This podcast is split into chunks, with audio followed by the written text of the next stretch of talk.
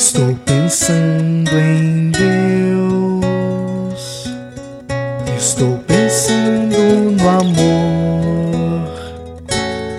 Minutos de Fé, com Padre Eric Simon. Shalom, peregrinos, bem-vindos! Hoje é 1 de abril de 2023. Que bom e que alegria estamos reunidos em nosso programa neste sábado para agradecer a Deus pelo ano, pelo mês de março que terminou e pelo mês de abril que se inicia. Vamos juntos iniciar nosso programa em nome do Pai, do Filho e do Espírito Santo. Amém.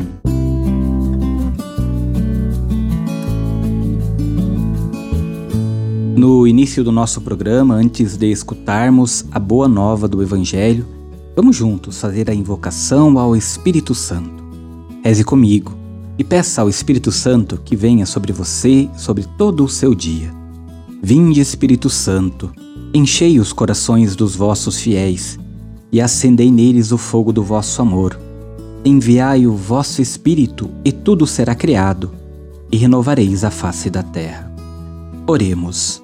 Ó Deus, que instruíste os corações dos vossos fiéis com a luz do Espírito Santo, fazei que apreciemos retamente todas as coisas segundo o mesmo Espírito e gozemos sempre de Sua consolação. Por Cristo Senhor nosso. Amém.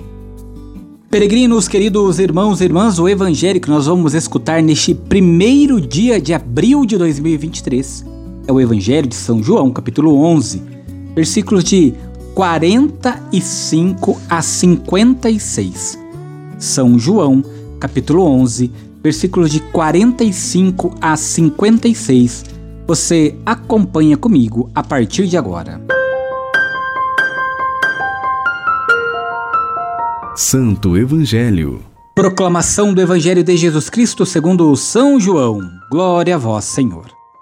Naquele tempo, muitos dos judeus que tinham ido à casa de Maria e viram o que Jesus fizera creram nele. Alguns, porém, foram ter com os fariseus e contaram o que Jesus tinha feito. Então os sumos sacerdotes e os fariseus reuniram o conselho e disseram: O que faremos? Este homem realiza muitos sinais. Se deixamos que ele continue assim, todos vão acreditar nele. E virão os romanos e destruirão o nosso lugar santo e a nossa nação. Um deles, chamado Caifás, sumo sacerdote em função naquele ano, disse: Vós não entendeis nada. Não percebeis que é melhor um só morrer pelo povo do que perecer a nação inteira? Caifás não falou isso por si mesmo, sendo sumo sacerdote, em função naquele ano. Profetizou que Jesus iria morrer pela nação. E não só pela nação, mas também para reunir os filhos de Deus dispersos. A partir desse dia, as autoridades judaicas tomaram a decisão de matar Jesus. Por isso, Jesus não andava mais em público no meio dos judeus.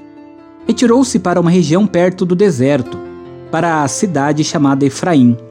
Ali permaneceu com os seus discípulos. A Páscoa dos judeus estava próxima. Muita gente do campo tinha subido a Jerusalém para se purificar, purificar antes da Páscoa. Procuravam Jesus e, ao reunirem-se no templo, comentavam entre si: O que vos parece? Será que ele não vem para a festa? Palavra da salvação. Glória a vós, Senhor. Peregrinos, queridos irmãos e irmãs, ao escutarmos o Evangelho de hoje, nós vamos perceber que o gesto de Jesus de chamar o morto à vida estava destinado a levá-lo à morte. A reunião do Sinédrio nos introduz no tema bíblico do justo perseguido. A argumentação de Caifás permite-nos medir a estatura moral deste homem. Pouco importa que Jesus tenha ou não operado milagres, seja possesso do demônio ou enviado de Deus. Só uma coisa é certa: é preferível morrer um só homem pelo povo a perecer a nação inteira. Em outras palavras, inocente ou culpado, Jesus deve ser sacrificado à razão de Estado. Mas João lê a história sob uma luz superior e vê nas palavras de Caifás, precisamente em conexão com seu ofício de sumo sacerdote, uma profecia. Jesus deve morrer pela salvação da nação. Mas João alarga o horizonte e diz que a morte de Jesus é destinada a reunir os filhos de Deus dispersos, isto é, fazer dos pagãos predestinados à salvação uma só igreja, um só rebanho, sob um só pastor. A morte, portanto, foi executada pelos homens, mas guiada por Deus. Peregrinos, neste sábado você faz comigo agora as orações deste dia. Comecemos pedindo sempre a intercessão de Nossa Senhora, Mãe de Deus e Nossa Mãe. Salve, Rainha, Mãe de Misericórdia, vida, doçura e esperança, nossa salve. A vós bradamos, degradados filhos de Eva, a vós suspirando, gemendo e chorando neste vale de lágrimas. Eia, pois, advogada nossa, e esses vossos olhos misericordiosos a nos volvei. E depois deste desterro mostrai-nos Jesus, bendito fruto do vosso ventre. Ó clemente, ó piedosa, ó doce sempre Virgem Maria, rogai por nós, ó Santa Mãe de Deus, para que sejamos dignos das promessas de Cristo. Pai nosso que estais nos céus, santificado seja o vosso nome. Venha a nós o vosso reino. Seja feita a vossa vontade, assim na terra como no céu. O pão nosso de cada dia nos dai hoje. Perdoai-nos as nossas ofensas, assim como nós perdoamos a quem nos tem ofendido. E não nos deixeis cair em tentação, mas livrai-nos do mal. Amém. Ao pedirmos as bênçãos de Deus todos os dias aqui em nosso programa Minutos de Fé, é importante que nós também peçamos ao Senhor que abençoe todas as nossas crianças. Por isso, neste sábado, sempre dedicado à Mãe de Deus, por sua intercessão, vamos pedir a proteção dos céus sobre os nossos pequeninos. A nossa proteção está no nome do Senhor, que fez o céu e a terra. O Senhor esteja convosco, Ele está no meio de nós. Oremos.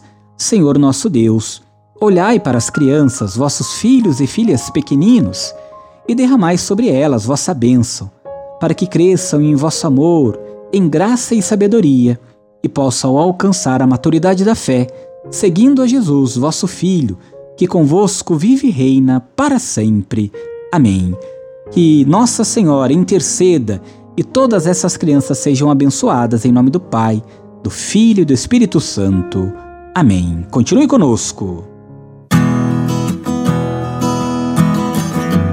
A nossa proteção está no nome do Senhor que fez o céu e a terra. O Senhor esteja convosco, Ele está no meio de nós.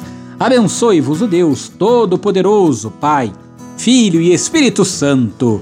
Amém. Muita luz, muita paz. Amanhã nós rezamos juntos o Evangelho do Domingo de Ramos e damos início na próxima semana, a nossa Semana Santa.